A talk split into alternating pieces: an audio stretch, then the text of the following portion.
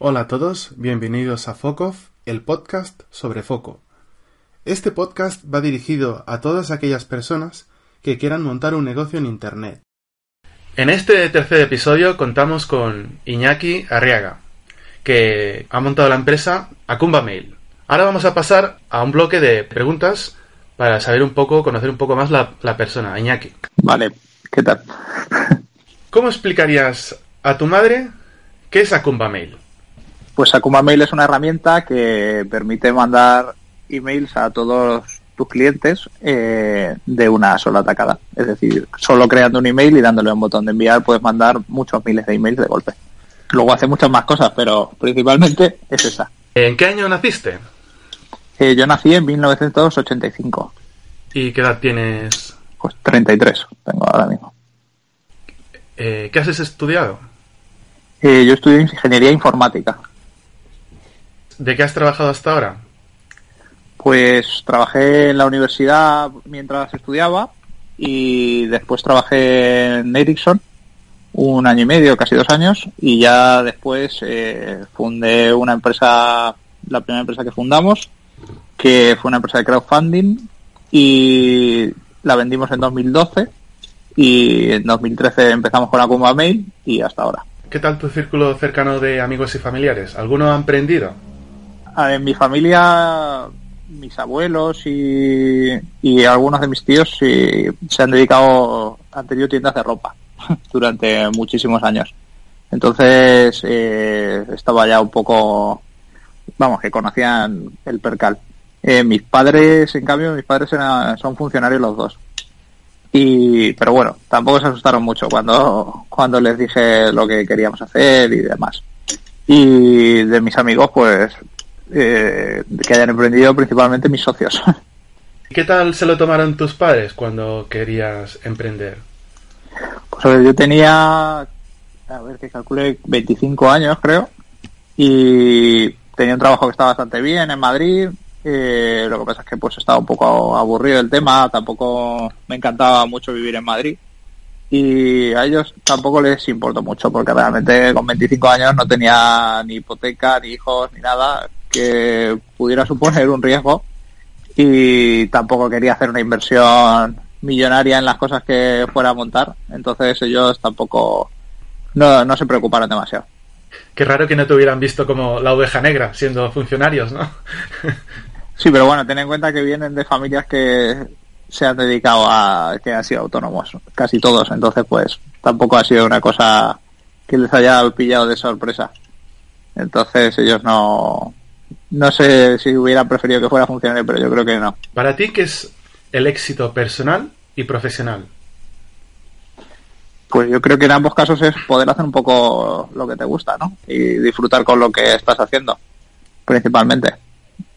Yo creo que al final lo más importante es eh, tener un trabajo que al que te apetezca ir, que al final son muchas horas del día y luego estar contento con el resto de tus facetas de tu vida. Vamos a pasar al bloque de, de emprender, del cómo fue tus inicios, ¿vale? Eh, Sí. ¿En qué momento pasaste de querer eso, trabajar eh, para otro a, oye, pues tengo la opción de yo montar algo por mi cuenta? Sí, a ver, yo siempre desde que era bastante joven siempre había querido montar algo y tal. De hecho, con varios amigos y siempre, pues un poco, yo sé siempre, si no sabemos nada de hacer nada. Y bueno, pues eh, mientras estaba trabajando en la universidad, pues me llamaron de, de una empresa para ir a trabajar allí. Y me sedujo un poco la, la premisa, ¿no? Y dije, bueno, pues me voy. Y el que es ahora mi socio, eh, fue también se fue también a trabajar a Dinamarca, ¿vale? Que éramos compañeros de la universidad y entonces él estaba en Dinamarca trabajando y por circunstancias suyas personales pues se volvió aquí a Madrid. Y los dos estábamos trabajando en Madrid y pues un poco en entornos corporativos bastante tochos eh, y un poco pues en proyectos que no eran muy divertidos, ¿no? Y entonces eh, estuvimos hablando y dijimos, pues, ¿y por qué no montamos algo? Y hicimos una lista de ideas, de cosas que montar y decidimos, bueno, pues contactamos con otro chaval de aquí de Ciudad Real que también estaba ahí pensando en montar algo y como no teníamos ni idea de hacer páginas web porque no habíamos hecho una web en nuestra puta vida, pues dijimos, joder, pues vamos a ver alguna página americana y la copiamos para, para aprender, ¿no? Y entonces pues ya dijimos, vamos a mirarlo con un poquillo de ojo, que sea algo que no esté muy explotado aquí en España, por si, bueno, por si acaso. Pero vamos, el principal motivo era pues aprender. Entonces cogimos y vimos Kickstarter, que en aquel momento Kickstarter eh, en España no había ninguna alternativa. Eh, entonces, pues empezamos a copiar Kickstarter y demás y, y vimos y sacamos una landing page de gente para que mandase sus proyectos y, y demás. Y por casualidades de estas de la vida, bueno, porque uno de mis socios lo, lo mandó a bastantes sitios, pues en el país nos sacaron además, nos sacaron un reportaje gigante, solo teníamos una landing, nos sacaron un reportaje en papel, online, con foto a una página entera, vamos, un, gusto. Entonces pues empezaron a llegar muchos proyectos y, y pues dijimos, coño, pues igual esto tiene buena pinta. Eh, y ya pues hicimos un tour por todos los medios porque fue una cosa bastante, eh, vamos, fue una campaña de relaciones públicas bastante brutal. Tuvimos bastante suerte ahí. Y pues el tema pues empezó a coger un poquillo de tracción y entonces pues decidimos dejar nuestros trabajos y empezar a dedicarnos solo, solo a la plataforma de crowdfunding que se llamaba lanzanos.com. Y después entró digamos que esos fueron un poco los comienzos. Eh, y a partir de ahí pues entró otro socio eh, y al final acabamos vendiéndole la plataforma a este, a este otro socio. Y nosotros nos desligamos de ella y montamos otra, montamos Akuma Mail en ese momento. Oh, pues no sabía que, que, que tú eras de Lánzanos. Sí, sí, sí. Hostia, sí, lo había, lo había visto en, en Logic, me parece. Sí, puede ser. Anda, Puede pues no ser. sabía que estabas tú en eso metido también. Sí, estuve, estuve. Ya nos salimos hace unos cuantos años. Así que, emprendedor reincidente. Sí, a ver, eh, lanzarnos el tema que tenía era que pues el modelo de negocio para hacer una empresa en la que ganes dinero serio pues era complicado, porque necesitabas un volumen gigante. Al final con las comisiones del 5% pues era difícil. Si quieres, si quieres pues un autoempleo para vivir más o menos un par de personas pues sí que podría haber dado, pero para una empresa empresa que tengas 8, 10 o 15 trabajadores es complicado. Y a una persona que quiera emprender un negocio, ¿qué crees que debería tener como mínimo antes de empezar? Por ejemplo, el tema del colchón económico para aguantarse un, un tiempo. ¿Se te ocurren más Mm. cosas? A ver, eh, yo creo que se eh, quita mucho mucho hierro a la, al tema de emprender, es decir, puede como que se gener- hay campañas que generan un poco y fomentan como mucho el emprendimiento. Lo primero que tienes que tener es, aparte del colchón económico, un colchón psicológico, ¿no? Porque va a ser bastante tiempo sin cobrar en los casos normales eh, y va a ser bastantes horas dedicadas, entonces tienes que tener un poco claro que estás preparado para, para ello. ¿Sabes? El apoyo familiar y de tu pareja también es, es importante. eh, y eso, pues ganas de trabajar mucho, una idea que esté bien y sobre todo también capacidades para desarrollarla, claro. Porque eso es bastante importante, porque al final puedes tener una idea muy buena, pero la ejecución es la gran mayoría de, de la parte del éxito, en mi opinión. Y cuando estuvisteis pensando lo la plataforma de crowdfunding, ¿estuvisteis compaginando eso al mismo tiempo con, con un trabajo eh, nor- normal, digamos? ¿O, ¿O estuvisteis ya solo con la idea del crowdfunding? No, no, teníamos nuestro trabajo. Pasaron muchos meses hasta que dejamos nuestro trabajo. Vale, entonces es posible emprender trabajando para otro, que no te tienes que lanzar a la piscina.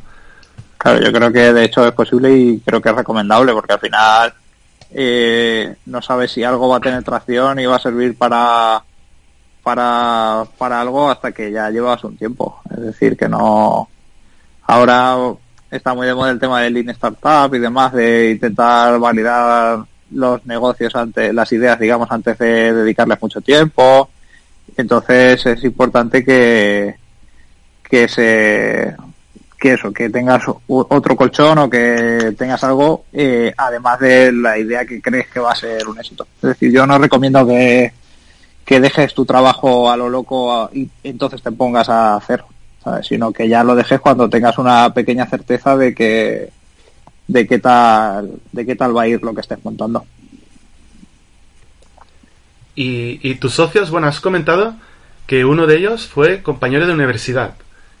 Sí. Eh, los, los, demás, aparte de, de, que dijiste que era una de Ciudad Real, pero mm. ¿teníais algún vínculo en común? En... Sí, a ver, este primer socio éramos amigos y él solo estuvo en Lanzanos. En Acumba Mail al principio decidió que no, que no iba a seguir. Y en Acumba Mail somos, eh, bueno, antes de venderlo éramos cuatro socios, eh, que éramos Rafa y yo, que éramos mayoritarios, teníamos un cuarenta y pico por ciento cada uno, y luego estaba Miguel, que fue nuestro primer empleado en Lanzanos, y David Carrero, que era un socio minoritario, que no era socio trabajador y que pues eh, era asesor, nos proporcionaba también hosting y otros temas. Has dicho el tema del tanto por ciento de lo que tenía el...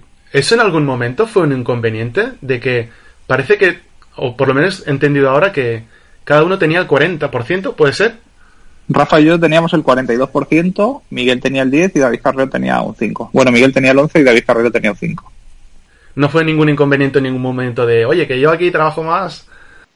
Eh, no, porque al final todos los que éramos socios trabajadores estábamos a tiempo completo y el tema es que Miguel, aparte de que entró después, era el único, era, él, le ofrecimos elegir entre si te quería tener más participación o menos o quería tener un sueldo y él eligió pues una parte de participación y eligió un sueldo. Eh, y David eh, al final era una participación testimonial porque él no, no estaba trabajando, entonces pues nos ofreció ciertas cosas que cumplió y ya está. Nunca, no tuvimos peleas por los porcentajes. Y a la hora de que entrase un nuevo socio, no sé si ahí puedes darnos algún consejo de, pues mira, que por lo menos te aporte tal. A ver, yo creo que dar, creo que ahora mismo hay mucho, hay, bueno, no mucho, hay algunos aprovechados, ¿no? Eh, al final yo creo que si das un tanto por ciento tiene que ser a cambio de dinero o a cambio de dinero o a cambio de trabajo, pero no a cambio de que te asesoren o a cambio de que, ¿sabes? Tiene que ser cosas tangibles y, y creo que eh, creo que el tema este de, pues a lo mejor gente que pide un porcentaje por presentarte a otra gente y cosas así, pues al final es un poco estafa, ¿no? Que se aprovechan de gente que tiene empresas eh, que son nuevos un poco en el sector y que no, que no lo conocen, ¿sabes?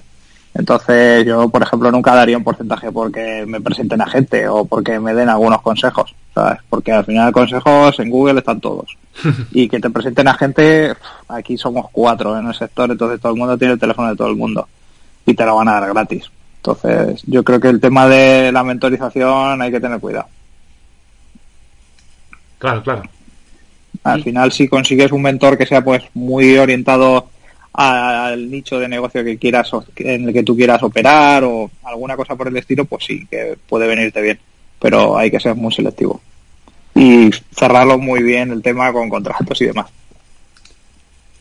Y a la hora de hacer el pacto de socios, eh, bueno, ahora que ya lo ves con perspectiva, mm, ¿qué consejo eh, podrías dar aquí?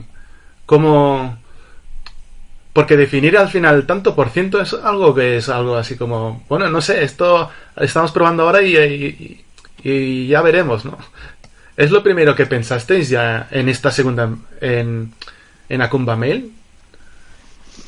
A ver, pues la verdad es que no, porque eh, al final nosotros sí que ya teníamos bastante confianza entre nosotros y no definimos un pacto de socios eh, interesante hasta que supimos que íbamos a o que íbamos a empezar una negociación de venta.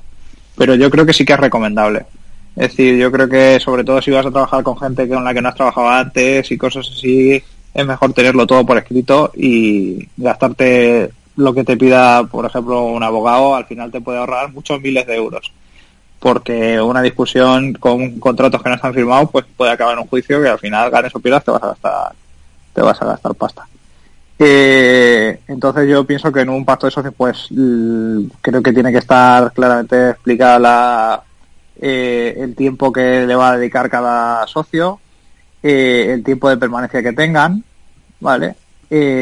también yo metería una cláusula de tajalón y otra de trajalón, que básicamente lo que hacen es proteger a unos y a otros, a los mayoritarios y a los minoritarios cuando hay una venta, ¿vale? Eh, y poco más. Tampoco creo que haya falta meter mucho más, pero con eso tienes un pacto de socio bastante apañado. Esto es, una pregunta obligada, ¿vale? Eh, ¿Dónde encontrar programadores? vale. Eh, a ver, yo creo que... ¿Dónde encontrar programadores? El tema es que ofrecer a un programador, porque encontrarlo es bastante fácil, ¿no? Eh, yo creo que hay muchos programadores ahora mismo que están descontentos en su trabajo, porque si tú te fijas en, no sé, en páginas de programadores o en barra punto, que es un poco antigua, o en determinados hilos de Meniame en los que hablan sobre temas de, de sindicatos orientados a la programación y cosas así, siempre hay mucha gente que considera que la programación es un trabajo precario.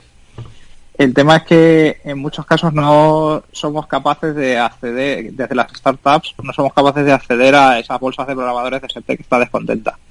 Eh, primero porque siempre que yo tengo muchos amigos que tienen pues una empresa y que buscan un programador, pues ellos quieren, si ellos están programando en PHP, tienen que poner a un tío, tienen que buscar un programador que sea experto en PHP. Es decir, se cierran mucho con las tecnologías, cuando en cambio eh, recruiters buenos como por ejemplo los que pueda tener Amazon, les da igual que tú hayas programado en Java o que no hayas programado en Java previamente, porque sabes que si un programador es bueno en un lenguaje va a aprender otro bastante rápido.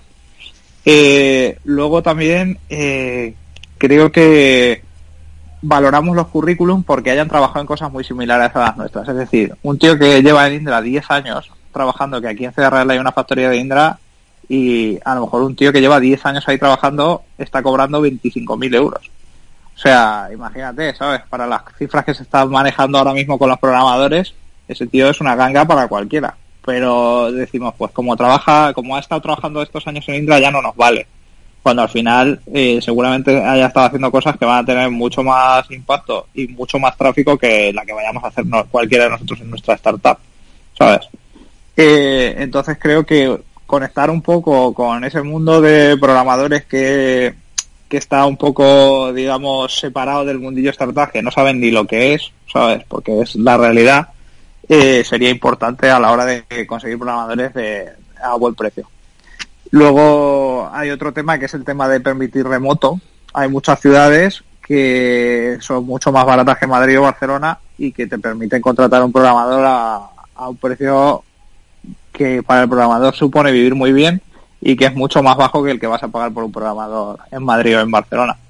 Y luego está todo el tema de que de ofrecer, digamos, un reto que sea entretenido y si no somos capaces de ofrecer un reto que sea entretenido porque al final muchas empresas tecnológicas de esta nueva creación pues el reto tecnológico es bastante limitado pues por ejemplo que por, por lo menos que ofrezcamos un entorno en el que los programadores puedan trabajar que estén contentos es decir pues buenos horarios buenas condiciones más vacaciones y demás ¿sabes?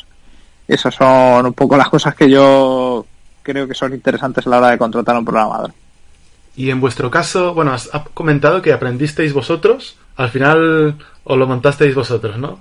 Nosotros somos ingenieros informáticos, entonces, claro. Sí, claro, claro.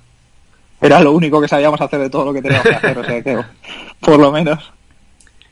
Vale, genial. ¿No tuvisteis en ningún momento que eh, externalizar el desarrollo con otro, sino ya directamente vosotros? Eso es. Nosotros no hemos externalizado el desarrollo.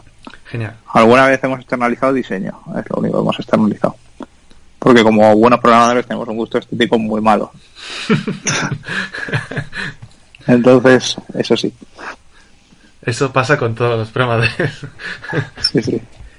Bien, eh, este grupo de preguntas eh, termina aquí. Ahora empezamos uno sobre fracasos. Eh, ¿Qué nos puedes decir de, si, de fracasos, si has tenido fracasos anteriores? De otros negocios que, que intentases hacer y que no funcionaron como pensabas. O ideas, no, no, no, hace falta que, que, tuvieran que ser cosas serias, no sé. A ver, nosotros hemos tenido bastante suerte, hay que decirlo, porque al final hemos, hemos montado dos empresas y las dos han acabado reportándonos bastante beneficios. Entonces, eh, sí que tuvimos ahí una idea, un proyectillo que fracasó, que lo tuvimos en mitad de las dos empresas y eh, que era como, digamos, como un agregador de noticias y que las iba eh, organizando por lo virales que habían sido, ¿vale?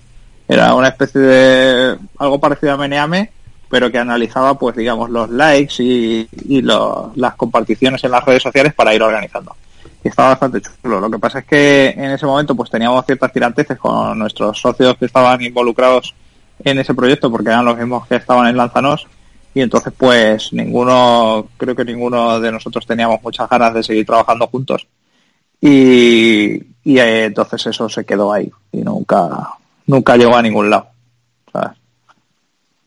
Eso ha sido lo más parecido que hemos tenido a un fracaso.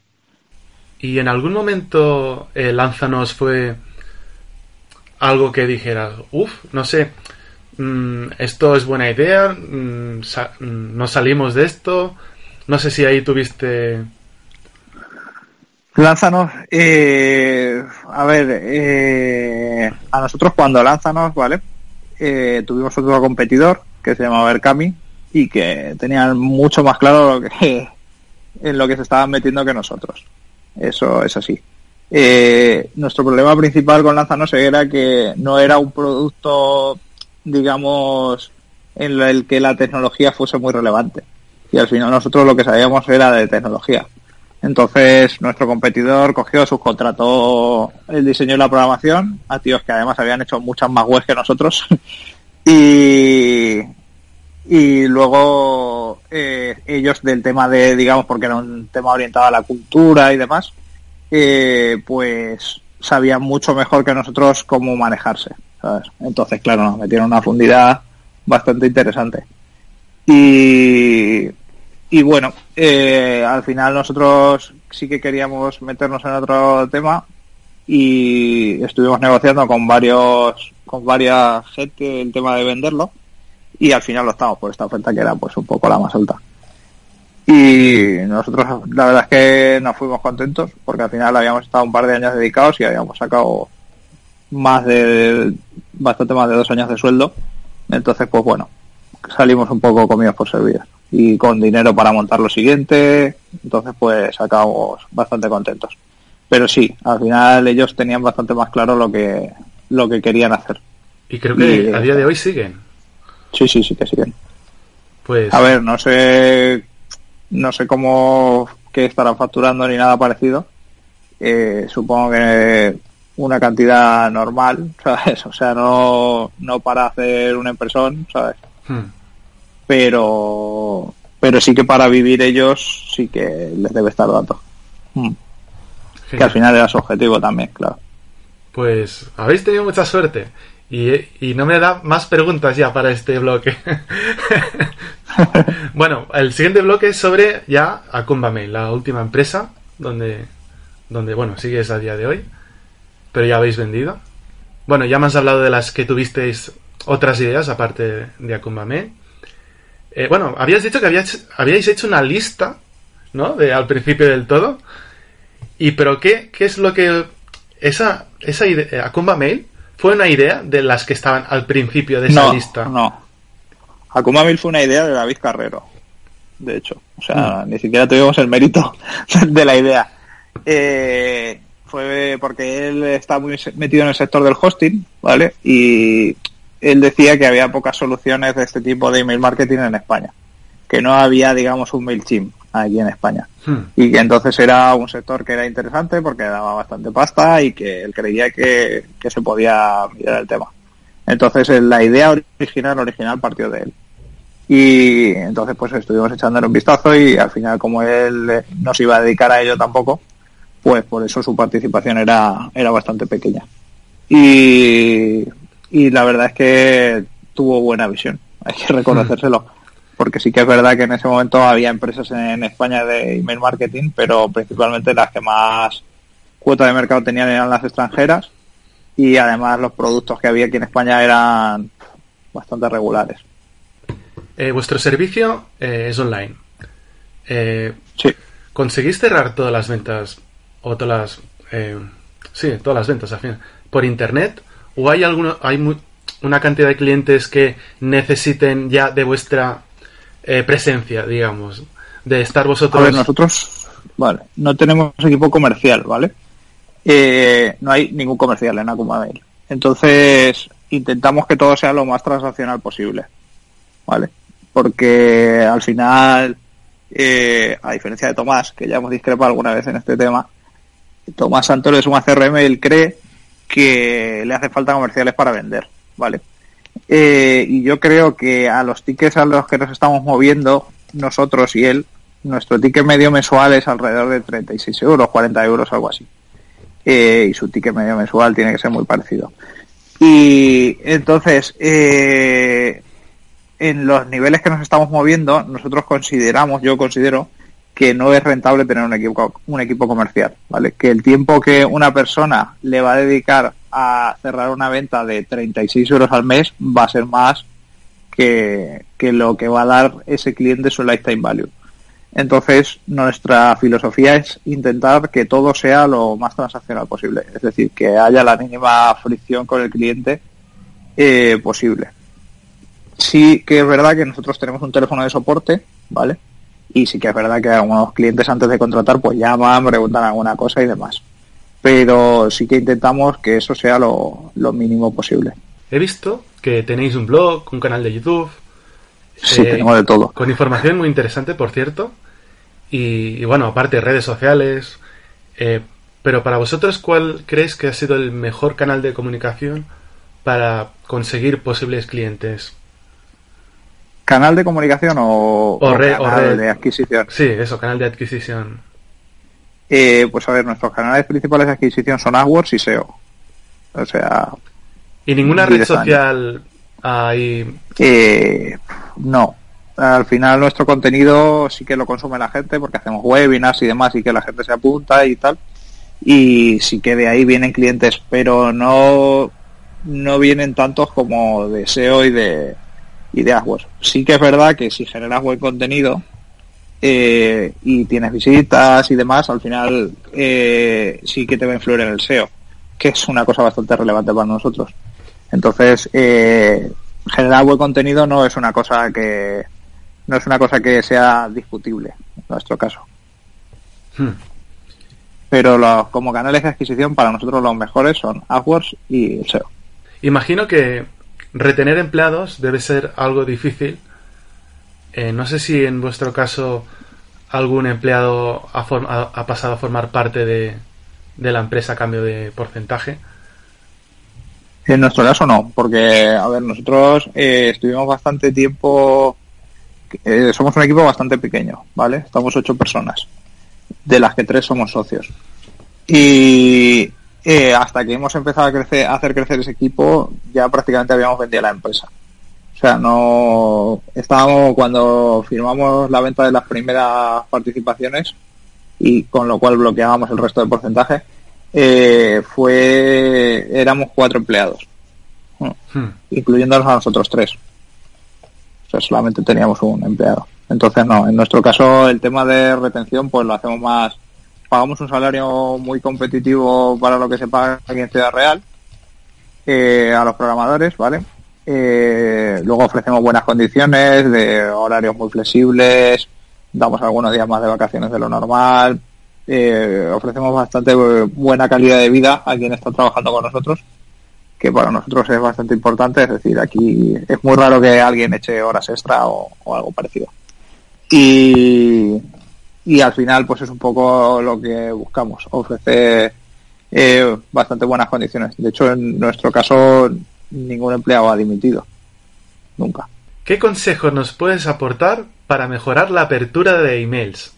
Al final el éxito del email marketing está en la confección de la lista en el 99% de las veces. Es decir, si tú, eh, la gente que se suscribe a tu lista se suscribe voluntariamente e interesada por el contenido que realmente vas a ofrecer, es decir, no engañada o engañada suena un poco fuerte, pero no que la suscripción venga forzada por me voy a descargar una cosa que luego no va a tener nada que ver con lo que voy a recibir, al final las listas naturales funcionan bastante bien, ¿vale? O sea, en nuestro caso, no sé, nos abre el 60% de la gente. En el caso de Tomás Santoro, que tengo sus datos, le hable pues por ahí el 70% de la gente.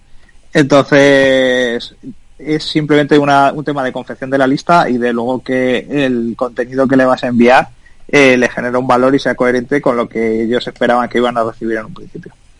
¿Y no hay alguna hora del día, algún día a la semana que digas, hostia, es clave? Nosotros tenemos, tenemos un par de servicios, ¿vale? Que, porque como la gente está bastante obsesionada con este tipo de, de vanity metrics, ¿no? Que son la tasa, por ejemplo, la tasa de apertura. Eh, nosotros tenemos un par de servicios que uno básicamente lo que hace es que analiza eh, las horas a las que cada suscriptor suele abrir los emails e intenta mandarles a esa hora en concreto, ¿vale? Y luego tenemos otro que básicamente hace un, pasados unos cuantos días, pues cambia el asunto automáticamente del email que le habías puesto y se lo manda a los no abridores. ¿Vale? Entonces, pues sí, con esos dos servicios, pues aumenta bastante la, tasa. Al final, el tema de horas, pues siempre ha estado la leyenda urbana por ahí circulando de que hay que mandar los martes, ¿no? Y que los martes es el mejor día para el email marketing y lo que pasa es que todo, todo el puto mundo manda los martes, ¿sabes? Entonces recibes 30 emails y no abres ninguno. Y, de hecho, siempre ha habido más más carga en Akuma Mail siempre ha habido más carga los martes por, por ese por esa leyenda entonces al final eh, sí que es intentar buscar un poco horarios que no coincidan con mucha gente sabes al final mucha gente que manda por ejemplo los sábados por la mañana los domingos por la mañana que está más despejado que tal que abren los correos más despacio pues tienen tasas de apertura bastante buenas y de hecho varias letras y famosillas de aquí de, españolas pues mandan el domingo por la mañana como David Bonilla o el viernes, como no me acuerdo cómo se llama, el email del viernes o algo así. Entonces, al final, un poco buscar horarios más alternativos puede ser buena idea. Ahora pasamos al bloque de foco. Eh, ¿Qué tal llevas tú el conciliar vida personal y profesional? ¿Consigues separarlo? Al principio era más difícil porque relativizas menos y te importa como más todo el tema de la empresa y demás, o sea, cancela un cliente y, te cagas en la puta, ¿sabes? O sea, es un tema, es un tema más complicado. Eh, ya con el tiempo pues vas relativizando un poco y te vas dando cuenta de que de que tienes que desconectar un rato porque si no pues igual te vuelves loco, ¿no? Entonces es mejor darte un, pues no sé, hacer un poco de deporte, siempre tienes que tener un poco de, momentos de desconexión para que, porque al final sí que es verdad que es bastante estresante el tema de, el tema de montar una empresa y que sí que es verdad que te afecta en tu vida personal y en todo. Entonces hay que ser un poco, un poco saber separar y un poco intentar desconectar todos los días un rato. ¿Y tienes algún hobby o alguna alguna cosa que te haga pensar en otras cosas que no sea el trabajo? Sí, normalmente el deporte, nosotros hacemos bastante deporte todos, los tres socios, y yo creo que eso, que eso te ayuda bastante, porque al final te corta la ansiedad un poco, te ayuda a oxigenarte y a no ir pensando que al final, bueno, si vas obsesionado con algo, pues probablemente el rato que estés haciendo deporte lo estés pensando pero bueno, por lo menos llegas cansado por la noche. y entonces, principalmente ese es nuestro hobby. ¿Y qué ventajas o desventajas ha supuesto trabajar desde Ciudad Real en vez de estar en Madrid, por ejemplo? Sí, eh, a ver, ventajas. Los salarios son más normales para en cuanto a gasto. Eh, al final nosotros cobramos lo mismo que si estuviéramos en Madrid. Quiero decir, como a nuestros clientes les cobramos lo mismo que si tuviéramos una empresa en Madrid y los salarios que tenemos que pagar a nuestros empleados eh, son más bajos. Entonces eso es una ventaja, ¿vale? Eh, luego nosotros no somos mucho de ir a eventos, o sea que eso no nos supone una gran desventaja. Pero si hay alguien que considera que es importante para su estrategia comercial ir a eventos, eh, pues sí que le supondría una desventaja. y yo creo que principalmente quizás si, hemos hecho algo de menos, pues es que haya más gente haciendo lo mismo que nosotros, ¿no? Que te puedas sentar con alguien y, comentarlo. Pero al final, bueno, pues lo suples por, por teléfono o similar. Si empezases de nuevo, ¿sería en el mismo lugar o en otra ciudad? No, en el mismo lugar. Ciudad Real es una ciudad bastante estratégica para el tema de montar algo tecnológico, porque aquí hay una escuela de informática que funciona bastante bien y de hecho aquí eh, Indra tiene una factoría de software, eh, eh, el corte inglés tiene una factoría de software, se me ha olvidado el nombre de otra empresa de esta gigante de consultoría tiene una factoría de software y es un buen sitio para conseguir programadores a un precio razonable. ¿Alguna vez ha entrado un competidor en tu mercado con más inversión? Eh, no sé si. ¿Cuántas veces habéis pensado en tirar la toalla? Por si ha pasado algo así, por ejemplo. Mm. Eh, a ver, realmente aquí el mercado es gigante. Entonces, que tengas competencia o dejes de tenerla eh, no supone que no vayas a ganar dinero. Yo creo que el tema de siempre hay una visión que es bastante habitual en, el mundo VC, ¿vale? Que básicamente que dice que el ganador se lo lleva todo, ¿no? Eh, pero yo creo que en el SaaS eh, no es tan cierto. O sea, sí puede ser que el ganador se lo lleve todo de cara si quieres hacer una victoria como la de un VC, ¿no? O sea, tener un retorno de inversión de mil millones, pues sí que puede ser que solo haya uno en cada sector. Pero sí que puede ser que haya muchos que tengan un retorno de millones. Y al final, eh, el tema es que estamos un poco, digamos, eh, flaseados, ¿no? Por el tema de los unicornios, de las valoraciones de mil millones y demás. Y no acabemos de ver que, que probablemente una empresa que facture un millón de, de euros al año pues sea una forma de vivir muy bien para bastante gente. ¿Pero habéis pensado alguna vez en tirar la toalla, de decir, mira, esto no funciona? Mm, nosotros con Akumabel no. De hecho, cuando, cuando lo fuimos a vender, o sea, o sea, nosotros no nunca pensamos en venderlo activamente, no estábamos buscando hacer una venta. O sea, no estábamos contentos, facturábamos, siempre hemos facturado bastante bien y entonces no, no veíamos necesidad de, sí que es verdad que tienes días buenos y días malos, pero no de decir, hostia, esto lo cierro mañana y que y ya está, no, la verdad es que no. Eh, me gustaría hablar sobre priorizar tareas. Eh, ¿Vosotros os ponéis tareas anuales, trimestrales, o cada semana las cambiáis? ¿O si sale un competidor que saca algo, es como, uh, hay que hacer lo mismo? Nosotros normalmente nos ponemos tareas mensuales. Hacemos un reparto de tareas y sí que es verdad que somos bastante flexibles y que pues a veces cambiamos de, tarea y ya está, no pasa nada. Pero pero sí que intentamos tener tareas mensuales. Eh, tenemos una lista de tareas mensuales que tenemos que hacer cada uno e intentamos pues completar las máximas posibles. Eso es un poco la forma que tenemos nosotros de organizarnos. Luego cada día sí que es verdad, tenemos un canal de Slack en el que cada uno va poniendo pues lo que ha hecho el día anterior y demás. Rollo reunión daily meeting, ¿no? Y, ya está. Eh, básicamente eso es lo que hacemos. Intentamos un poco que haya bastante autogestión. Eh, has comentado esto del grupo de Slack y seguís alguna metodología rollo Kanban, cosas de esta. Hemos seguido más en Lanza no seguíamos Scrum, pero al final es un entorno demasiado cambiante para poder, es decir, van surgiendo necesidades y ir adaptando la metodología a lo que necesitas, al final a nosotros no nos funcionaba bien. Pero seguro que otra gente así más organizada lo hace mejor. Vale. O sea, no somos buen ejemplo. Y bueno, habíais comentado que, bueno, la ventaja de Ciudad Real, de poder tener gente en remoto. Eh, ¿Cómo hablabais? Eh, ¿Cómo os organizabais en ese sentido con personas en remoto?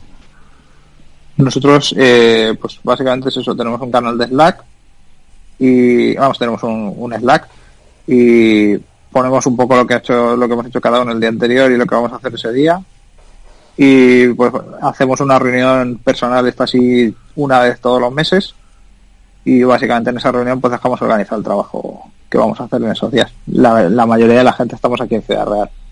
En remoto ahora mismo hay dos personas solo, otras veces ha habido más. Eh, no sé si puede, se puede decir de cuántos clientes hay, eh, así aunque sea un baremo.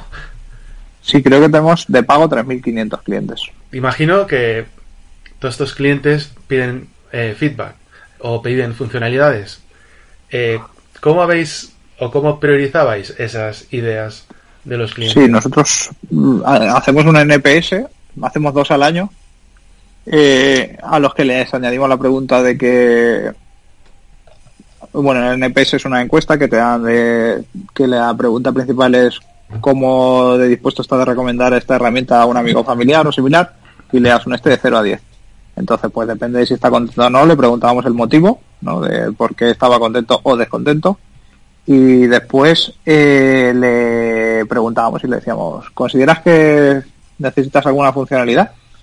Y de ahí pues establecemos un poco patrones de qué necesitaba la mayoría de la gente y a partir de ahí intentábamos desarrollar lo que fuera satisfacer a un mayor número de clientes, porque al final si tú tienes muchos clientes del, del tipo de, de, tu target, digamos, y los escuchas, pues probablemente puedas conseguir más. ¿Os ha pasado que, no sé, un cliente gordo que, que está pagando bastante al mes, que os propone hacer una cosa, pero eso solo sirve para ese cliente y tampoco quieres perder ese cliente? No sé si habéis tenido que ceder o decirle, mira, es que no se va a hacer, con el miedo este de, hostia, lo vamos a perder si, si no hacemos eso. En muchos casos, la mayoría de los casos no lo hemos hecho. Eh, otros casos sí que hemos dicho, vale, pues necesitas esto, solo primero lo hemos intentado explicar que a lo mejor lo podía hacer de otra forma que pudiera venir bien al resto de clientes. Eh, y en algún otro caso pues le hemos dicho, vale, pues si lo quieres, tienes que pagarlo. Y, o sea, claro, claro. Entonces, al final, si es un cliente gordo, le da igual pagar que no pagar. El dinero no suele ser problema para un cliente grande. Pero nosotros sí que es verdad que estamos enfocados a pequeña y mediana empresa y que principalmente lo que buscamos es ese tipo de cliente. No, por eso no tenemos equipo comercial, por ejemplo. Si quisiéramos ir a Enterprise sí que tendríamos que tener un equipo comercial. Pero nosotros no, no es nuestro, no es el, el fit de Akumamel.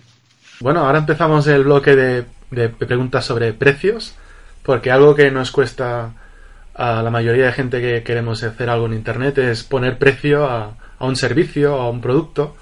Y no sé vosotros eh, cómo decidisteis los precios. ¿Copiasteis a los competidores o...? Sí, nos fijamos un poco en los precios de los competidores y, básicamente lo que fuimos haciendo es tener la mayor flexibilidad de precios posibles y sí que pues sí que es verdad que quizás no sea el mejor la mejor aproximación porque al final eh, nuestra política de precios pues tiene demasiada flexibilidad porque tenemos puedes elegir precios por envíos precios por suscriptores. Un poco lo que buscábamos era acoplarnos a todas las necesidades. Y quizás no sea la mejor de las ideas. Y luego de precios así interesante eh, que contar tengo que hicimos una subida de precios y funcionó bien, sorprendentemente no, no hubo apenas quejas y demás y subimos también a los clientes existentes, es decir, no, no subimos solo a los nuevos. Y, y la verdad es que no, no tuvimos problemas, es decir, que yo creo que hay que tener un poco menos miedo a, a tocar los precios. Al final creo que cuando tú, cuando la variable por la que un cliente te elige es el precio, eh, si viene uno más barato, se va a ir con él. Entonces es mejor intentar no competir en ser el más barato, sino en otras cosas. De hecho, te iba a hacer esta pregunta porque ahora nos ponemos las manos a la cabeza porque Amazon ha, doblado el precio. Y es como, claro, mucha gente se lo ha tomado mal porque al final hay algunos servicios que ni siquiera sabemos que existen o no los usamos. Y en este caso, ¿cómo, cómo fue justificar esa subida? O no sé si fue muy como Amazon el doble, ¿Tú tienes Amazon Prime? Eh, sí, sí, sí. ¿Y lo vas a cancelar? Pues posiblemente sí, porque ya no compro tanto como antes, que era muy compulsivo. sí, pero eh, la mayoría de la gente seguro que no lo cancela. Al final, el tema del precio, eh, yo creo que pues nosotros para justificar la subida, pues utilizamos, fuimos bastante transparentes, contábamos en qué nos contamos en qué nos gastamos el dinero. Eh, les explicamos las mejoras que habíamos hecho desde que no subíamos el precio, ¿vale? Que eran muchísimas. Y luego además hicimos, eh, sacamos una release bastante importante cuando hicimos la subida de precio, que incluía un editor nuevo y cosas así, que eran bastante, bastante relevantes para los clientes. Eh, y luego a los clientes y asistentes, porque hay un poco en SaaS hay dos corrientes de subida de precio. Una es hacer algo que llaman grandfathering, ¿no? Que es que a los clientes que ya tienes les mantienes el precio, ¿no? Entonces nosotros a los clientes que, que ya teníamos les dijimos, si quieres mantener el precio, porque la subida al final era un 20 y algo por ciento, que es similar al descuento que nosotros hacemos cuando alguien nos paga el año por adelantado. Le dijimos, si quieres mantener tu precio, lo único que tienes que hacer es pagar anual y vas a seguir pagando exactamente lo mismo que, que pagabas. Eh, entonces, bueno, pues la verdad es que mucha gente se acogió al anual y, y la gente no, no se lo tomó mal. Nosotros, pues eso, explicamos un poco dónde iba la pasta. Eh, yo creo que al final la transparencia siempre es un siempre es un ejercicio que es interesante y que al cliente si tú le explicas que mira yo soy una empresa igual que tú sabes o sea no porque tenga una web que sea muy bonita y esté vendiendo una cosa por internet no significa que seamos 100 tíos entonces al final eh, si tu cliente empatiza contigo y pues normalmente va a poner bastantes menos pegas genial saber el, la transparencia que habéis transmitido y eso. Y lo del plan anual ha sido muy buena idea también. Sí, la verdad es que eso funciona bastante bien porque al final vender planes anuales siempre es interesante en. Porque consigues el dinero por adelantado, reduces la cancelación. Entonces es un tema interesante. Y sí que hubo gente que se acogió al anual. Sí es verdad que dos o tres clientes se quejaron y dijeron es que no hay derecho, que no subes el precio, que tal. Pero vamos, una, una minoría. Claro. Eh, una cosa, eh, no sé si contabais vosotros al principio con un plan freemium, de estos Sí. de que bueno, es gratuito hasta cierto punto, y no sé... Sí, lo tenemos, de hecho. Ah, lo tenéis todavía. Eh, no sé si... ¿Qué opinas de eso? Eh, eh, ¿Es buena idea? Nosotros, Mala a ver, idea. nosotros eh, al principio teníamos un plan premium, ¿vale? Y que eran 2.000 emails gratuitos al mes. Eh, eh, 2.000 emails, sí, no, 2.000 suscriptores y no me acuerdo cuántos emails eran, pero bueno, hasta 2.000 suscriptores gratuitos al mes. Y hicimos un análisis eh, y estuvimos viendo si nos salía rentable tener el plan freemium o no.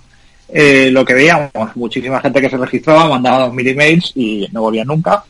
Eh, luego veíamos mucha gente que, que la mayoría de gente que se mantenía, había gente que se mantenía en el plan freemium y que se iban a mantener para siempre, entonces tampoco nos resultaban interesantes. Y, y básicamente veíamos que la gente que pagaba, pagaba bastante rápido. Entonces, claro, eh, ahí nos dimos cuenta pues que no tenía mucho sentido mantener el plan freemium. Eh, entonces, ¿qué hicimos? Lo redujimos bastante. Dijimos, a ver, a partir de cuántos clientes eh, no tiene sentido tener, o sea, no, no tienes dinero para pagar una herramienta, ¿vale? Porque una cosa es que no la quieras pagar y otra que no tengas dinero. Entonces dijimos, bueno, pues si ya tienes 250 clientes, que son muchos clientes, eh, tienes capacidad para pagar una herramienta. Entonces redujimos el plan eh, freemium a 250 suscriptores. Y, y de hecho a la gente que utilizaba el gratuito y, y tenía más de 250 suscriptores se lo quitamos. O sea, o sea, nosotros sí, la verdad es que eh, para esas cosas somos bastante brutos.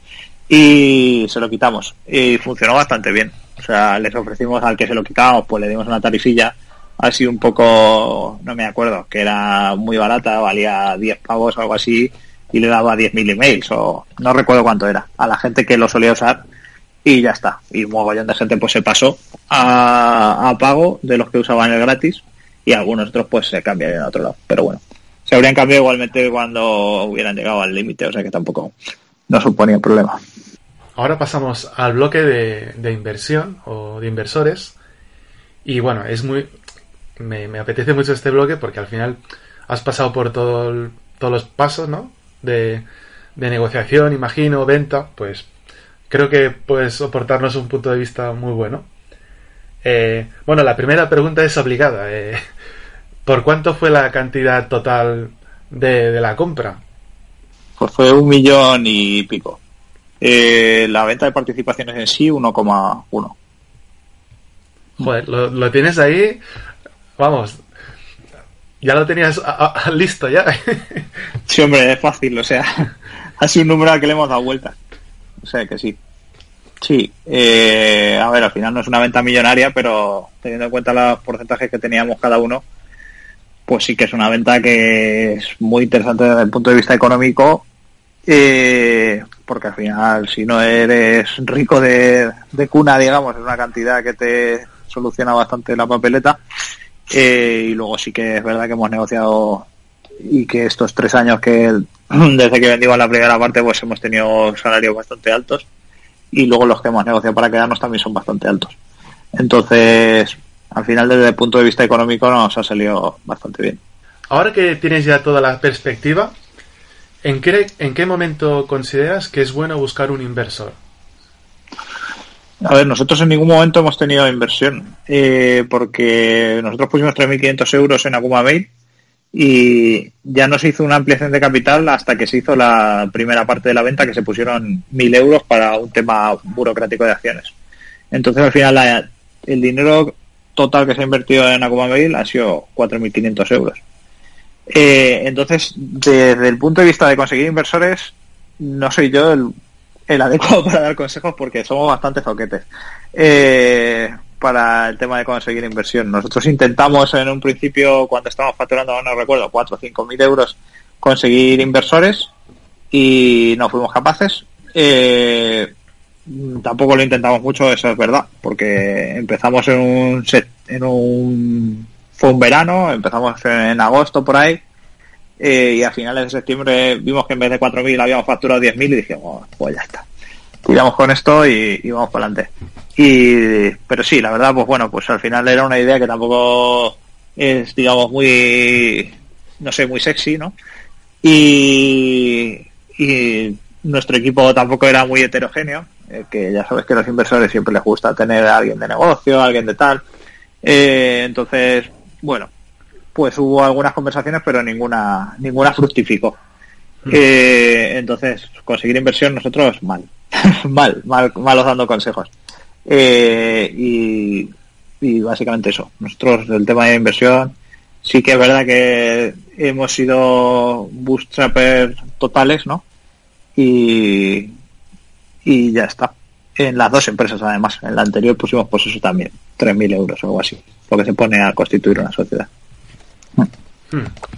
A ver, pongo un contexto porque a lo mejor la gente dice, bueno, ¿cómo, cómo, a quién han vendido? Pues bueno, yo leí esto, que una empresa italiana eh, llamada Maila compró primero el 70% y más tarde el 30% restante.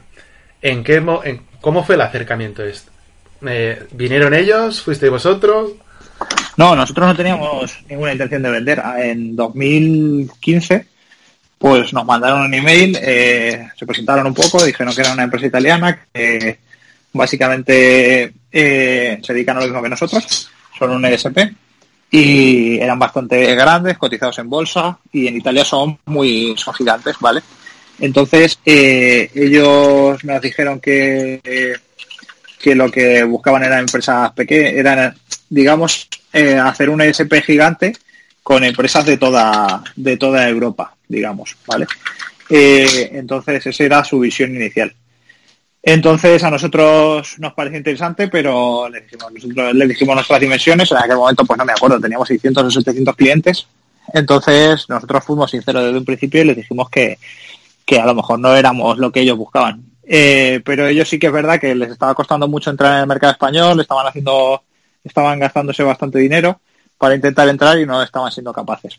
Y ellos veían que nosotros sí, que crecíamos bastante y demás, entonces, pues nos hicieron, nos dijeron que ellos podrían estar interesados en comprarnos y que hiciéramos una negociación.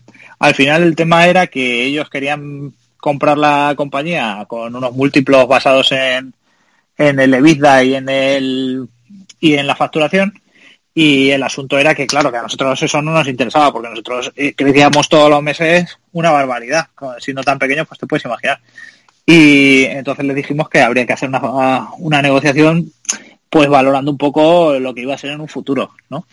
Eh, y al final pues llegamos a, a un acuerdo, eh, ellos valoraron lo que iba a ser en un futuro y además nos dijeron que, que, vale, pero que compraban solo el 70% y que el otro 30% restante pues se quedaba en función, vamos, se quedaba en una acción de compra que se ejecutaba si nosotros queríamos y ellos, vamos, si cualquiera de los dos quería se ejecutaba a los tres años y, básicamente pues en eso eh, a los tres años pues se ejecutó la acción de compra y vendimos las participaciones que, que nos quedaban.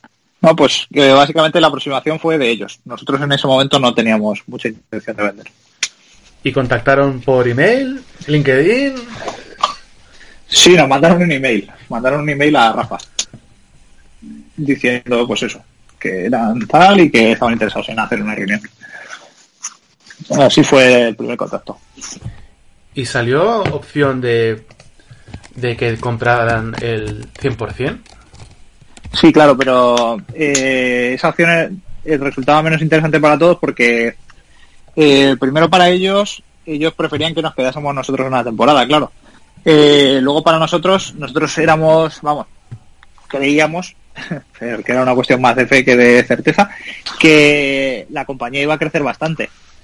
Entonces, claro, eh, nosotros no queríamos vender el 100% porque sabíamos que si valorábamos con múltiplos de vistas y revenues, eh, nos interesaba quedarnos participación y venderla pasados X años.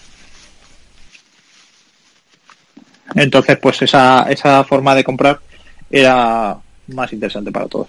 ¿Y el que fuera al final el 100% fue por llegar a X número de clientes? ¿O qué es el, lo que activó la palanca de, mira, aquí ya, cuando lleguemos aquí, vendemos 100%? No, era un periodo de tiempo, eran tres años. Ah. y luego había una facturación para activarlo. Pero bueno, era una facturación un poco de, de para ellos cubrirse si pasaba una desgracia, yo creo, más que otra cosa. Cuando os compraron el 70%, eh, ¿cambió algún aspecto de la empresa? ¿O a la hora de tomar decisiones, me refiero? A ver, nosotros lo que negociamos ahí era que nosotros nos teníamos que quedar con todos los poderes de la empresa, porque al final eh, lo que no queríamos era quedarnos una empresa con un 30% de participación y no tener ningún poder decisorio. Entonces sí que llegamos a un acuerdo y firmamos un marco de trabajo en el que ellos no tenían poder de decisión sobre la empresa. ¿Vale? el poder de decisión estaba en nuestras manos, a no ser que hubiera algún caso de algo gordo, en plan quiebra o cosas así, eh, el poder de decisión era, era nuestro. Entonces, claro, eh, no cambió nada. Y de hecho, después de vender el 100%, pues hemos seguido trabajando igual y sin cambiar nada. Básicamente, pues hacemos un par de auditorías al año, que son obligatorias porque ellos son cotizados en bolsa, eh, un informe mensual y algunas reuniones al año, creo que son tres reuniones y ya está. No hacemos mucho más. Y al haber vendido al 100%, eh, ¿tenéis alguna obligación, por ejemplo, de permanencia? Sí, normalmente ponen obligaciones de permanencia asociadas a este tipo de operaciones. En nuestro caso, sí. Pero antes, en la mini, cuando hemos hablado así por encima, eh, me has comentado sí que no tenías como obligación de... No teníamos exclusividad. no tenemos exclusividad. Es decir, podemos montar otro, otro negocio si queremos. Hmm. Sí. Ahora que ves las cosas con perspectiva, ¿habrías vendido la empresa? Cuando tomamos la decisión, eh, lo que dijimos era que tomásemos la decisión que tomásemos que no podíamos estar dándole vueltas y si hubiéramos hecho y si tal, porque al final es un pensamiento que es muy, eh, digamos, es muy dañino, ¿no? Porque los sí no, no sirven para nada. Entonces yo creo que hubiera hecho lo mismo. Al final yo creo que cuando tienes que vender, o sea que cuando alguien te viene con una buena oferta, si no va a poder gastarse ese dinero en ser tu competencia. Entonces, eh, sobre todo si es mucho más grande que tú de tamaño. Entonces a nosotros nos cuadró bien y, decidimos así y yo estoy contento con la decisión. ¿O fue algo que al principio tuvierais pensado, mira, hay estos grandes y a lo mejor, quién sabe, en un futuro nos pueden comprar? Mm, no, la verdad es que no hacíamos mucha adquisición ficción de esta. No era un poco el objetivo. El objetivo era ganar dinero y vivir de lo nuestro era más que nada el objetivo. No me va a comprar, o sea, yo es que Mailab no sabía ni quiénes eran cuando me mandaron el email. Y es verdad, así. Y debe ser de las compañías de email marketing más grandes de Europa. si, si no la más. Porque muchas veces hay empresas eso que nacen ya con la idea de, de mira, conseguir tantos usuarios y salir ya de, de esto, ¿no? Palmar pasta. En nuestro caso no. Vale. Y bueno, ya para cerrar el último bloque de preguntas que, que pensaba que iba, iba a ser menos tiempo, pero se nos está yendo ya. Eh, bueno, el apartado es de preguntas sobre reflexionar, ¿no? Eh, Y las preguntas son las siguientes. Imagina que el gobierno escucha este podcast. Eh, ¿Qué crees que deberían mejorar? ¿Qué crees que debería mejorar? Muchas A- a cosas, la hora de- pero a la te hora de- refieres a... A la hora de emprender, me refiero, no. Sí, sí, sé, sé lo que quieres, sé lo que quieres decir. Y, a ¿Qué ver, es que- facilidades crees que podrían hacer que... A ver, yo creo que ya hay bastantes facilidades, ¿no? Realmente, porque si quieres montar una empresa, el tema de la cuota de autónomo está nueva, no está mal.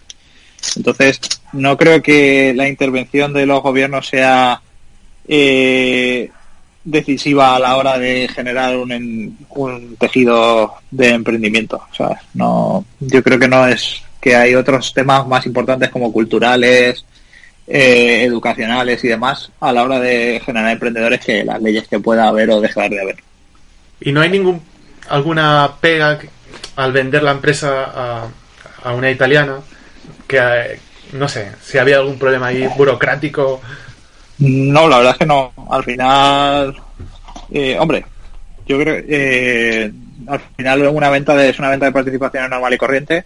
Además, la venta de participaciones están relativamente mm, con impuestos relativamente bajos, veintitantos por ciento, o sea que por ahí bien. Y no, no hemos tenido mucho problema. Al final nosotros lo pusimos en manos de un bufete de abogados y ellos se encargaron de todo, el tema burocrático y demás. Y ya está. Luego bueno viene la idea esta de que emprender es lo mejor que te puede pasar en el mundo y no sé si tú le podrías dar un consejo a una persona para oye piénsatelo dos veces antes de montar un negocio en internet Hombre, sí, yo creo que ahora mismo hay mucho mucho humo alrededor de- del tema de montar negocios.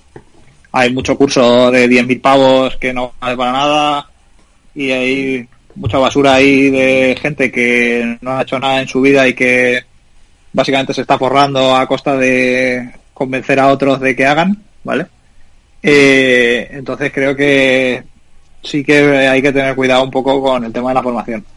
Y respecto de montar un negocio en Internet, eh, yo creo que está muy... Todo el mundo piensa que es súper fácil y que y, y no lo es.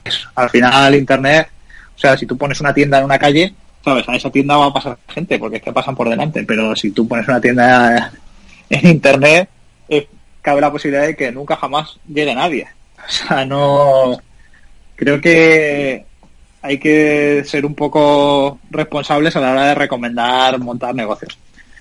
Es lo que opino, porque al final es un tema que quema mucho y que eh, puede que te salga bien y que tengas un buen retorno, pero a lo mejor si lo analizas, si hubieras estado esos años trabajando en una empresa, habrías tenido más retorno. Entonces es un tema que hay que analizar con cuidado. Y por ejemplo, una persona que haya terminado los estudios y tenga pensado hacer algo no lo tenga muy bien claro, ¿le recomendarías mejor entonces, mira, primero trabaja, mira, piénsatelo bien, pero no te tires así al barro?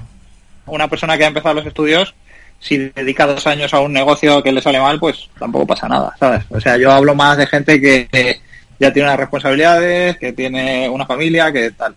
¿Sabes? Que es un poco de la gente que acaba picando en estas cosas que, que son un poco dañinas, ¿sabes?